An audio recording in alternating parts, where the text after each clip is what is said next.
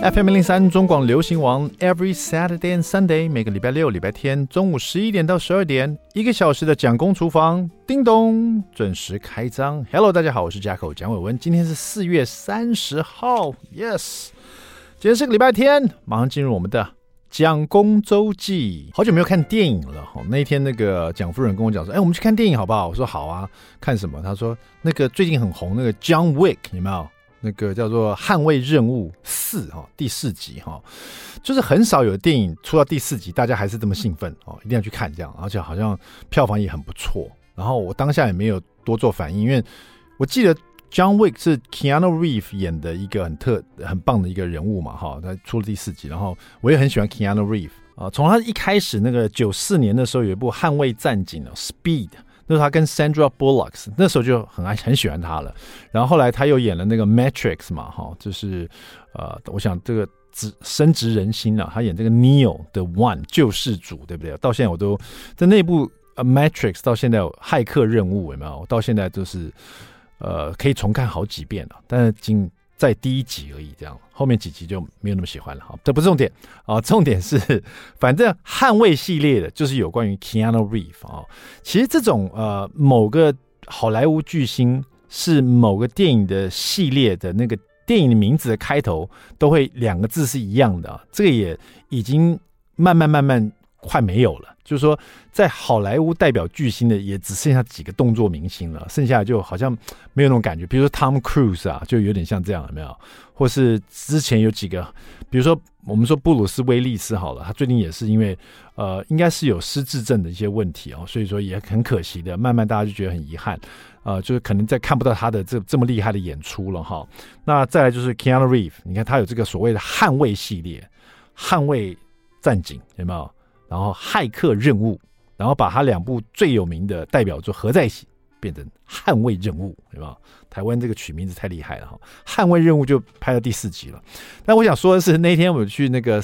呃，决定到，因为我们住桃园嘛，所以我们就到了呃桃园这边林口那边的三井啊，去那边有一个 Outlet，去那边看电影，很久没去了，因为疫情的中间都没有去过了，所以大概也三四年没有去了，就跟蒋夫人有点像一个小约会啊，呃，到三景 Outlet 逛逛，然后看个电影。呃，现在就觉得说，现在电影院真的是很不一样了啊！电影院以前就是可能那个地方等等要进戏院的地方呢，就是可能就是让大家走一走这样。现在都会很漂亮，像咖啡厅一样，有座位呢，有个小台灯啊，然后可以让你带饮料或泡爆米花在那边等待这样子，就有点像是更让一些因为看电影的人不外乎什么，就是去约会的男生女生。或者是一群男生女生啊，中间可能有大家想要联谊的，对不对哈？或者是一群男生，然后另外一群女生，反正大家去看电影就是交流一下嘛，就是等于是交流友谊的感觉嘛，所以就需要一个好地方，不管是等待的时候啦，还是大家一起聊天啊什么的，现在越做越棒。然后进去看电影呢，捍卫任务开始了哈，Keanu 出现了，然后不知道为什么演了大概十五分钟以后呢，我才突然之间想起来。捍卫任务三，我是在家里看 Netflix 的，然后我也是看了十五分钟后就睡着了，这救命啊！我竟然忘记了，我看捍卫任务三会睡着，大家不要怪我，不是我不喜欢 Keanu Reeves，是我已经到了一个年龄，就是说只要这个电影呢一直在打打杀杀哈，比如说变形金刚这种啪啪啪啪砰砰砰砰砰，或是任何的超级英雄片，我记得。超人好像第三集还第四集，我还是去看五 D 的哦，就是座位会有这种咚咚咚，你知道五 D 电影院就是它那个座位会摇晃，还会震动，有的还会喷水出来，喷那个雾出来，让你感觉身临其境，有没有？在这种情况之下，我还是睡着了，因为太大声了，那个打来打去、飞来飞去那个声音，不知道为什么让我很好睡。然后因为一直注重在打。就那个剧情呢，就是反正就是你打我，我打你，然后谁会死掉，然后也没死，然后就一直打，这样打到最后他赢了，知道？我说了好几遍，到到后来我就已经，我现在的我是不看超级英雄片了，因为我也觉得反正就是去睡觉的这样，甚至在家里也是看了一半我就想睡觉了，所以我突然想到说啊，捍卫任务，Keanu Reeves 想起来，第三集很精彩，可是我十五分钟后就睡着了，因为这部电影的重点就是看 Keanu Reeves 一集里面可以杀多少人。就是说，你知道他很爱狗嘛，很爱很爱老婆嘛，然后为了复仇这样子，他的重点就是这一集里面他会杀多少人，真的是这样子。因为捍卫任务四也没有让大家失望，从头杀到尾这样子，几乎他他的对话都是喊对方名字而已，就是你知道，就是比如说 Jacko、Michael，然后开始打打打打打打打打，然后里面包括甄子丹在里面嘛，他跟甄子丹对话一直都是这样，他喊甄子丹的名字，甄子丹喊他，然后就打打打打打打打打这样这样一路打，然后真的是一路打，如果有去看的人就知道，从头打到尾，大概死了有没有两三百个人。反正中间就是一点小片段，然后哒哒哒哒哒哒，一点小片段，哒哒哒哒哒哒，一点小片，哒哒哒哒哒哒哒哒哒哒哒，再哒哒哒哒哒哒哒哒哒哒哒，还没死，再哒哒哒哒哒哒哒，打到看的人就觉得很累这样。不过这次我没睡着啊，只是有点心累啊。就是说我在看这个捍卫任务的时候，我真的真心的觉得，它如果是一款游戏就好了。我好想玩这款游戏啊！拜托开回出 PS 五的游戏，就是让我可以在里面。我觉得如果可以操作这个这个游戏，一定一定玩起来很过瘾。但是看电影呢，我已经很容易睡着了。但是我觉得年轻人应该会觉得很爽，它是一个大爽片啊，从头打到尾这样子。那因为一直在打，所以那个人物的刻画、角色的一些东西，就觉得比较平，就比较浮一点，比较没有那么立体啦。就是他们讲的一些，就你很难，比如说我看了有些 YouTuber 啊，他就是在看这个呃捍卫任务的时候。他甚至还哭了，我就蛮不能理解的。就是我也很想哭，我想哭的原因是我很想睡，可是又不能睡，觉得这个票房没有，就觉得我想哭原因是有没有别的让我看的，一直打打打打。但最后呢，还是只能说给 Keanu Reeves 一个大大大的掌声，真的是我太太爱他了。他都已经五十六、五十七了吧？他那个整个动作打到后来，我就觉得他看的人都累。他这样去真是卖命演出啊！说好不好看？好看。好不好？但是 not for me。好了，讲那么多，这个 k i a n r e 这个捍卫战战警，我不管我怎么说，我相信他的票房还是会大卖，因为大家 k i a n r e 是硕果仅存的好莱坞巨星里面人缘又好，然后人又好，整个人品又好，然后做了很多善事。真的要好好支持一下这个电影，那制作其实品质也不错了，只不过就是一直打就对了哈。赶快出 PS5，我肯定会买这个游戏，好不好？Alright，中广好物市集以及广生堂啊推出年度最优惠，今年仅此一档哈，每个人一生至少吃一次好燕窝，没错，广生堂的龙牙燕盏冰糖燕窝，还有广生堂君燕幸福燕窝，口感 Q 弹，天然纯正，最重要是低卡清甜，而且呢高营养价值，纯净。无污染，一生一次吃一个好燕窝，赶快上我们的好物市集官网。OK，休息一下，马上回到蒋公厨房。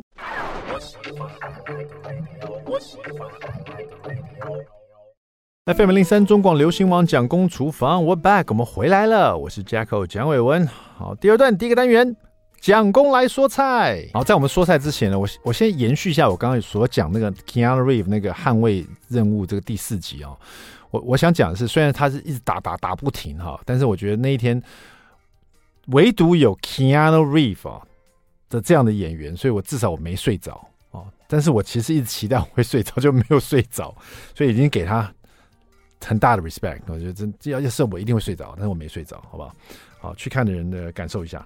好了，讲到这个，今天要做什么菜呢？这个现在天气真的是越来越暖了哈，所以说，其实，在厨房里想要做一些简单的料理，甚至做一些凉拌菜，或者是做，就是说想吃热的东西，也希望很简单哈。所以前一阵子我就做了一个超级简单，完全不会失败，然后又很好吃的一个这个算是主物吧，比较日式的料理。然后日式料理里面有一些就是很简单，像我一直很喜欢吃那种。冻饭，有没有牛冻饭的？比如说台湾不是有一些有名的连锁店吗？像吉野家这种的。小时候我超爱吃吉野家的，尤其那个牛冻饭哈，就是就是很简单，饭白米饭上面铺了很多牛肉，有没有？然后那个那个汤汁啊，再加上它的洋葱啊，都是哦，那个配饭吃真的是好好吃哦。我记得我在高中、大学在美国的时候，几乎每天都一个礼拜至少吃个两三次吉野家，觉得很好吃。那其实这样料理呢很好做哈，在家里有日本有一种料理叫做呃豆腐肉煮物啊，就是日本人命名菜色就不会有点像有时候中菜会喜欢把它弄得很浮夸，有没有？日本人可能他秉持于说料理要吃原味，所以他们有时候取名字，比如说他这个煮物的名字啊，他就不会取很浮夸，它这里面有豆腐，然后有牛肉。哎，它这个料理就就叫做豆腐肉煮物，这样让你清清楚楚、明明白白告诉你里面有豆腐跟肉，就这样哦。那做法超级简单，然后你又可以加很多不同东西，其实有点像什么？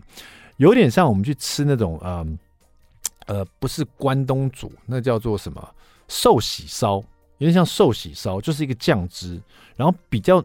重一点口味这样子，然后里面放了豆腐啊，放了一些这个呃蒟蒻蒟蒻面啊，然后再放一些牛肉啊、洋葱啊，其他你想吃的各式各样的蔬菜。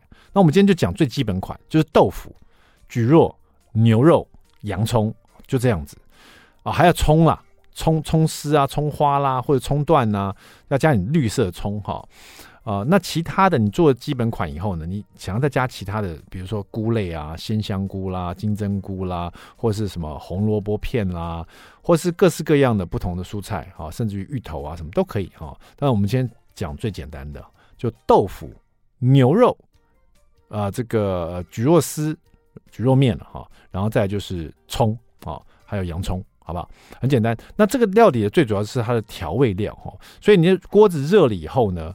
呃，你就可以先煮那个调味料哈，调味料里面就是大概是，比如说我们讲四三大匙的糖好了，这这个这个煮物呢，它是带的甘味，比较甜甜的。如果你吃的比较不习惯的话，你就减量哈。可是我们以三大匙做基本的糖，三大匙糖，然后四大匙的酱油啊，酱油多一点点，然后再四大匙的清酒啊。很多时候很多人会说，呃，做这个日本料理的时候。可不可以不要用到清酒？可不可以用米酒？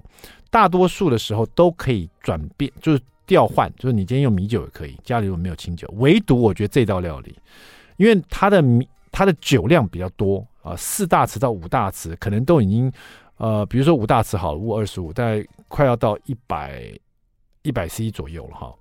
所以就它用量比较多一点，所以你的那个酒最好就是用清酒。如果你用米酒的话，它那个酒气会太浓郁了。就会盖过这个你要吃这个食材的味道，甚至盖过它的甘味，所以这里用清酒是最好。所以四大匙的酱油，四大匙的这个呃清酒，然后三大匙的糖，然后再加大概两到三大匙的味醂哈。如果你不放味醂的话，那你清酒量就要增加。如果家里没有味醂，有清酒啊，那你清酒量就增加，那就不用放味醂啊。味醂其实也是一种呃。有有这个带酒气的一个一个调味料嘛哈，带带一点甘味酒气的调味料，发酵的那种感觉哈。好，那就是这个料理，这个调味料放进去锅子里面，里面有糖，先把它煮一煮，然后还要加水，这边大概加四百 CC 的水哦，所以先把这一锅调味料把它煮滚了，然后呢，洋葱的一颗洋葱切片，就是。应该说切宽条哈，切宽条，然后放进去煮，煮一煮，把洋葱甜煮到这汤里面去。然后呢，就把你买的牛肉，这里最好是用这个牛五花或者是用雪花牛啊，就是火锅肉片，也丢进去，先把它煮熟。把牛肉在这个酱汁里面煮熟，然后把它捞起来，免得煮太久哈。煮熟的变色就捞起来放旁边备用。然后这锅子里面还是继续煮。这个洋葱，然后过另外一边呢，就把你买的蒟蒻丝或者蒟蒻的这个面，稍微用另外一个滚水烫过，因为蒟蒻你把它剪开，你闻一下，它那个碱的味道很重哈，它有个异味。你在滚水里面煮个一分钟以上啊，再捞起来，那个味道就不见了。然后再把这个烫过滚水的，就把它放进你的酱子里面煮哈。煮的同时呢，就可以切一些那个葱白，把葱白段也放进这里面去煮，把葱白的香气也煮到这个汤里面。因为刚刚你已经烫过那个牛肉了，这个汤里面已经有牛肉鲜味，再加上你再煮洋葱，洋葱甜味也煮进去了，你再把葱白的味道也煮进去，然后这个时候呢，就可以把你牛肉再牛肉再倒回来了，还有你的豆腐切片豆腐也放进去煮哈。那豆腐呢？你可以先煎过或不煎过，都在里面煮一煮就可以了，就 OK 了哈。好了，那么这个煮这道料理就这样就可以完成了。煮到最后呢，要起锅的时候，就是看你喜欢豆腐到什么入味程度啊，然后就把那个青葱也切成葱花撒在上面，这料理就完成了。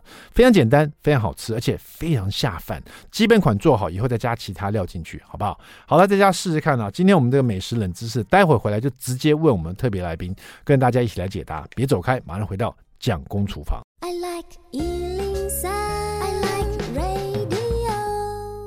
FM 零三中广流行王蒋公厨房，We're back，我们回来了哈。会不会有很多这个喜欢吃虾的朋友哈？像我自己本身在海鲜里面呢，呃，我也蛮喜欢吃螃蟹，可是你知道螃蟹有时候你打开来就是吸了半天，那个螃蟹的肉就只有几块是蛮多的，其他就是在吃渣渣的感觉。可是虾子有时候吃到会有很有饱足感，会有很多满足的感觉，甚至于最喜欢吃那种泰国虾，头又很大，里面有膏可以吃，然后呢，它的肉又很多，然后很 Q 弹这样子哦，泰国虾就好吃。但事实上，你到传统市场，有时候有的地方是有卖泰国虾的，但是你又不敢下手。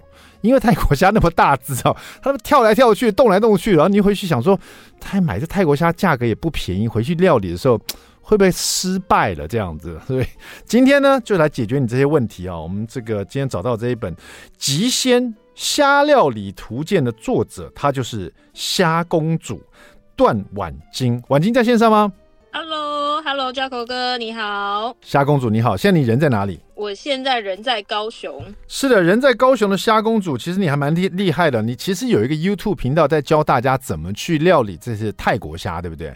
对，没错。对，为什么你叫虾公主？因为你是在高雄知名的泰国虾专卖店，你算是第二代。可是，可是你说你一开始是不敢抓虾的，其实你也蛮怕虾子的啊。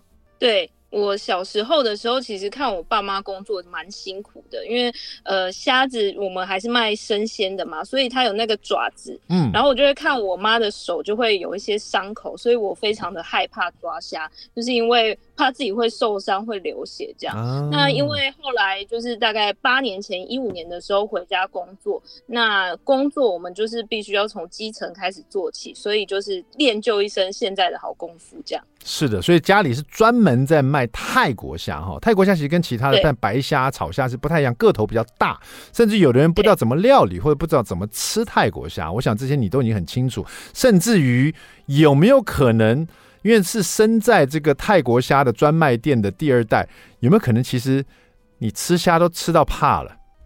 对，所以其实我吃虾的时间就是朋友来访的时间，就是煮虾给他们吃，然后自己试吃一只，看这个味道啊、熟度 O 不 OK 这样。人在福中不知福啊，有时候就是这样子的。就像以前我很爱吃汉堡，然后呢，我的阿嬷就跟我说，每天给你吃汉堡，你也不敢再吃了啦。我说，哎，那时候小时候觉得怎么可能？我就是每天就要吃汉堡。可是人就是这样，你每天给你吃披萨，你最爱吃披萨，你到最后也不敢吃了。所以每天给你吃虾，你到最后也是。也是少吃为妙的感觉，对，非常的紧张。好，第一个想问你的事情，就是这个泰国虾，我们去我自己在传统市场看的，好像都是活跳跳的。那请问泰国虾，呃，是可以买？它是一定要吃生鲜的吗？可以有有冷冻的可以买吗？冷冻的吃起来会跟生鲜的不一样吗？好，呃，其实啊，我们家是。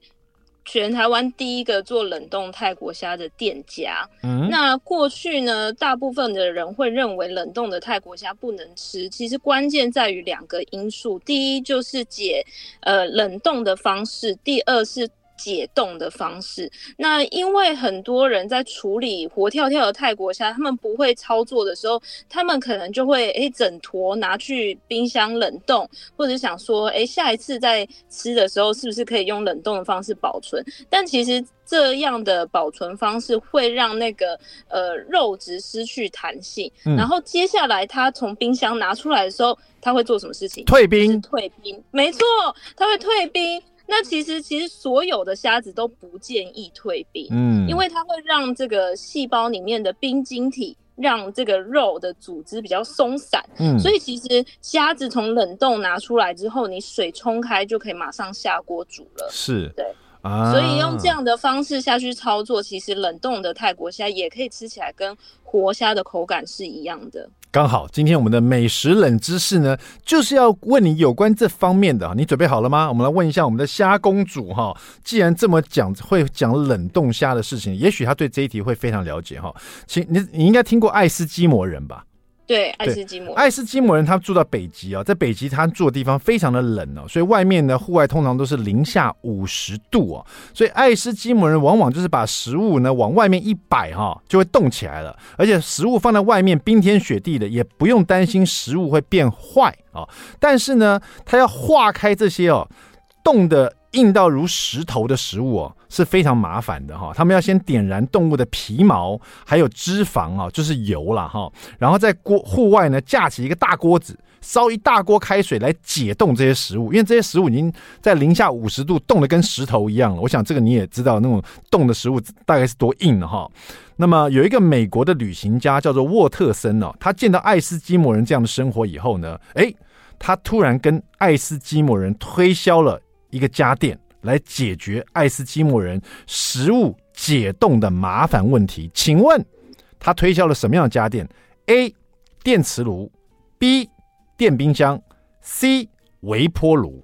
哇，我觉得应该不是电磁炉这么正常的答案，嗯，可能是电冰箱跟微波炉，但是微波炉很小哎、欸，那我要猜电冰箱。真的吗？去爱斯基摩冰天雪地要卖电冰箱给爱斯基摩人，他们东西丢在外面就可以冷冻了，他还要电冰箱吗？你确定吗？可是冰箱的冷藏不是四度而已吗？它会不会比外面还要高温？嗯，哎，这样讲好像也有道理哦。对啊，所以电磁炉不可以，然后微波炉它有解冻，可是微波炉太小了，是不是？对啊。恭喜我们的虾公主，恭喜你答对了。是的，对的。这个一开始呢，这个美国旅行家沃特森要卖电冰箱给爱斯基摩人的时候，大家都笑掉大牙了，就想说，爱斯基摩人呢、欸，他们外面就是天然的电冰箱，他需要你卖电冰箱给他吗？你疯了吗？没想到呢，爱斯基摩真用这个电冰箱，因为电冰箱里面冷藏室其实只有四度嘛，对不对？所以他们发现，只要把食物放在电冰箱里面，哎。它就不会结冻成石头了耶，所以他们买电冰箱是为了保温。就是说，它的食物可以拿出来，立刻就可以食用了，立刻就可以料理了。所以，其实这个 idea 是对爱斯基摩人来讲是非常非常棒的哈，因为他们把它这个电冰箱的温度调档到四摄氏度，第二天呢，打开冰箱发现食物都没有解冻。那么，在这个常年的天寒地冻地方呢，爱斯人储存食物的方法就多了一个用电冰箱，而且不会那么麻烦了。将来哈，不错不错，我们的这个虾公主很厉害，果然很懂得吃冷冻的虾，也很了。解电冰箱的结构哈啊，这样想，那你应该可以把那个冷冻的这个泰国虾卖到爱斯基摩去了。呃，好像是一个 通路哦，是一个通路，他们会吃吗？不错不错，我们今天聊的就是有关于这个《极鲜虾料理图鉴》啊，这本书就是由我们的虾公主哈段婉晶所写的。她自己本身住高雄，在高雄是这个专门卖泰国虾的第二代，从一开始不敢接触虾，甚至于从小吃虾吃到怕，到现在呢，哎，这本书介绍了。有几道四十八道料理泰国虾的方式哦，而且它上面还注明，如果你买不到泰国虾，你这所在的地方不方便买泰国虾，它也不尝试告诉你，它这四十八道不同料理虾的手法也可以换成，比如说白虾或炒虾。对于爱吃海鲜、爱吃虾的来讲，这本书真的就是宝典了哈。我们稍微休息一下，大家马上回来蒋公厨房，我们再跟我们的虾公主段婉清好好聊一下，别走开，马上回来。我欢 i 的。FM 零三中广流行网蒋公厨房，我们回来了哈。今天我们厨房里连线到高雄去哦，连线给我们的虾公主段婉晶，她要帮我们回答各式各样有关泰国虾的问题哈。她出了这一本《极鲜虾料理图鉴》呢，对于很爱吃海鲜还很爱料理虾子的朋友们，这真的是一个宝典了。因为里面呢是用大家所爱吃的泰国虾来做料理，当然也可以换成白虾或者是炒虾，就变得更简单一点。但是泰国虾有时候你在传统市场看到或者你买到一包冷冻的，你要去料理之前，你会想说啊，这一包价值不菲，如果料理失败了，那就毁了，对不对啊？不用担心，有我们的虾公主料呃段婉晶来帮你哈。婉晶，你还是线上对不对？对啊，在在我们进入如何料理这个泰国虾之前呢，可不可以聊一下你这几年呢？我想呃，应该你有 YouTube 频道，又有 Facebook 啊，然后又有这么多的这个客服要做，相信很多人会问你各式各样有关泰国虾的问题，有没有什么泰国虾的迷思，你可以帮我们破解的？好，泰国虾第一个最常被问到的问题，泰国虾真的是泰国来的吗？嗯、或者是我会问问说，哎、欸，你们进口要怎么进口？嗯，哦，跟大家解答，目前台湾吃到的泰国虾有九成都来自于屏东养殖。啊，那它为什么会叫泰国虾？为什么不叫越南虾，还是柬埔寨虾？嗯，哦，那其实呢是追溯到大概四十年前，那个时候呢，联合国委托泰国政府。哦，送了大概四十几只的虾苗给台湾，嗯、让台湾去做繁殖用的呃呃虾子，所以才取名为泰国虾。啊、对，那其实泰国虾这个品种在东南亚一带。它其实是在河里面长的，所以呢，它也可以叫做河虾，但它的学名叫罗氏沼虾，它其实不叫泰国。泰国虾啊，原来如此。所以，所以说你的意思就是说，我们如果到美国或者到别的国家去，然后我们硬要说泰国虾，可能对方还不知道。对，对不对？对方不知道，对，对方不会知道这是泰国虾，嗯、他就搞不懂为什么这是泰国来的。对，对他可能讲别的东西哈，或者讲大头虾，啊、头很大的。对对对，形容它的外形啊，这个就是大家常问，就是到底泰国虾是不是泰国来？还有没有什么其他迷思大家会问你？好，既然刚刚讲了大头虾，就会连接到第二个问题，就是有些人会问说，哎、欸，那头可不可以吃？哎，我们可不可以素虾头？对，我们常常去买，我们去那种做料理虾的地方，有没有？他就会有的人就敢吃，有的人不敢吃啊，有的人又觉得说好像吃了好像胆固醇过高还是怎么样的，到底能不能吃呢？好，呃，想先跟大家分享一件事，就是，哎、欸，泰国虾的虾头可以吃。或者是它到底呃吃的方法到底是什么哈？嗯、那在这之前呢，呃，有些人会认为泰国虾的虾头，不要说泰国虾好了，虾头不能吃，原因有两个，嗯、第一个就是可能很脏，嗯哦，可能就是进食的胃囊都在那边，所以我吃了会吃到一些不干净的东西。好，第二个就是刚刚 Jaco 哥有提到，就是关于胆固醇的问题。是，那其实呢，呃。虾头的地方啊，里面确实是有一个胃囊。嗯，那有一些呃厨师或在料理的过程之前，他会先把这个胃囊剔除掉。但如果这个胃囊它既然叫做囊，它其实就是一个囊袋，所以我都会建议客人可以避开，也就是在料理。之前也不用除掉了，因为有时候我们没有很专业除，其实也没有除的很干净，然后反而会让那个胃囊的东西跑出来什么之类的，就会让呃菜不知道怎么处理这样。嗯、所以其实胃囊就在这个眼睛的后面，所以我都会建议客人就是避开胃囊的部分。嗯、好，第二个。第二个回答就是关于胆固醇的问题。其实我有咨询过医生，就说：“哎，医生是不是真的就是吃很多虾头就会造成胆固醇上升？”那医生是有回馈给我，是说，呃，国外有研究报告显示，其实。人体啊会有高胆固醇的现象，其实百分之七十的 percent 是来自于你身体的运作机能，只有百分之三十 percent 是来自于你吃下去的食物。所以也就是说，如果你要吃虾头吃到超高胆固醇，其实是蛮困难的。对，对，所以你要你要是那个泰国虾的第二代，就是说是专卖泰国虾店的这个小老板才可以，因为你是吃泰国虾。可以吃吃不用钱这样对。哎、欸，我想问你，你刚刚讲到说这个泰国这个虾子的胃囊就在眼睛的后面嘛，对不对？对对。那我们看有一些料理，它可能在料理的时候，它因为眼睛会爆嘛，有时候在油炸的时候，或者是有的人喜欢把虾子稍微呃剪干净，是须须啦、脚啦、什么尾刺啦，甚至于眼睛也把它剪掉。那这个过程中，如果他把眼睛剪掉的时候，在煮的时候煮出很多粉红色的泡沫，那是胃囊流出来的东西吗？呃，其实不是哎、欸，那个就是氨基酸蛋白质哦，所以还好，它就算眼睛剪掉，它应该也不会剪到胃囊，对不对？不会，不会，不会。了解，了解。好，这个也是另外一个题目。那另外还有就是，像我住桃园哈，我是桃、嗯、桃园中立那边，其实很多钓虾场，很 很多人是喜欢去钓虾哈。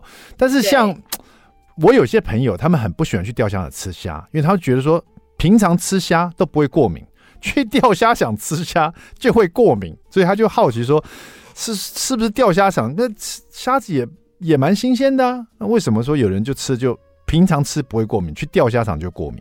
哦，呃，其实我有一个就是有在经营钓虾场的朋友，他有跟我说，就是因为钓虾场要让客人比较不容易钓得到虾，所以你看钓虾场的那个水池的颜色其实都浊浊的。嗯，因为如果它很清澈的话，你就会知道它在哪里嘛。嗯，那浊浊他们不外乎就是放一些土粉。嗯，好，然后再来是其实呃钓虾场的虾子可能对于呃环境啊什么不一定很讲究。嗯，所以如果你吃了某一间钓虾场的虾子都很安然无事，那你就。长期就吃这件，那就是你的老店了，对不对？就去那家店就对了对对对啊。所以你对啊，所以要多试验看看这样子。呃，对，拿身体试验嘛，这样好像不太好。对，那最好方式还是买这个，就来来来路是很清楚的，甚至你刚刚说急速冷冻的虾子，对不对？是是。好，那我们这个讲到急速冷冻，你刚刚说虾子不要解冻，很多人刚刚听到就觉得有点不太了解。那那我买了，比如说。泰国虾也好，炒虾也好，白虾也好，他买到是急速冷冻的，所以整块是一个冰块，里面都是虾子。那我如果不解冻，我是要怎么样去去料理它？哦。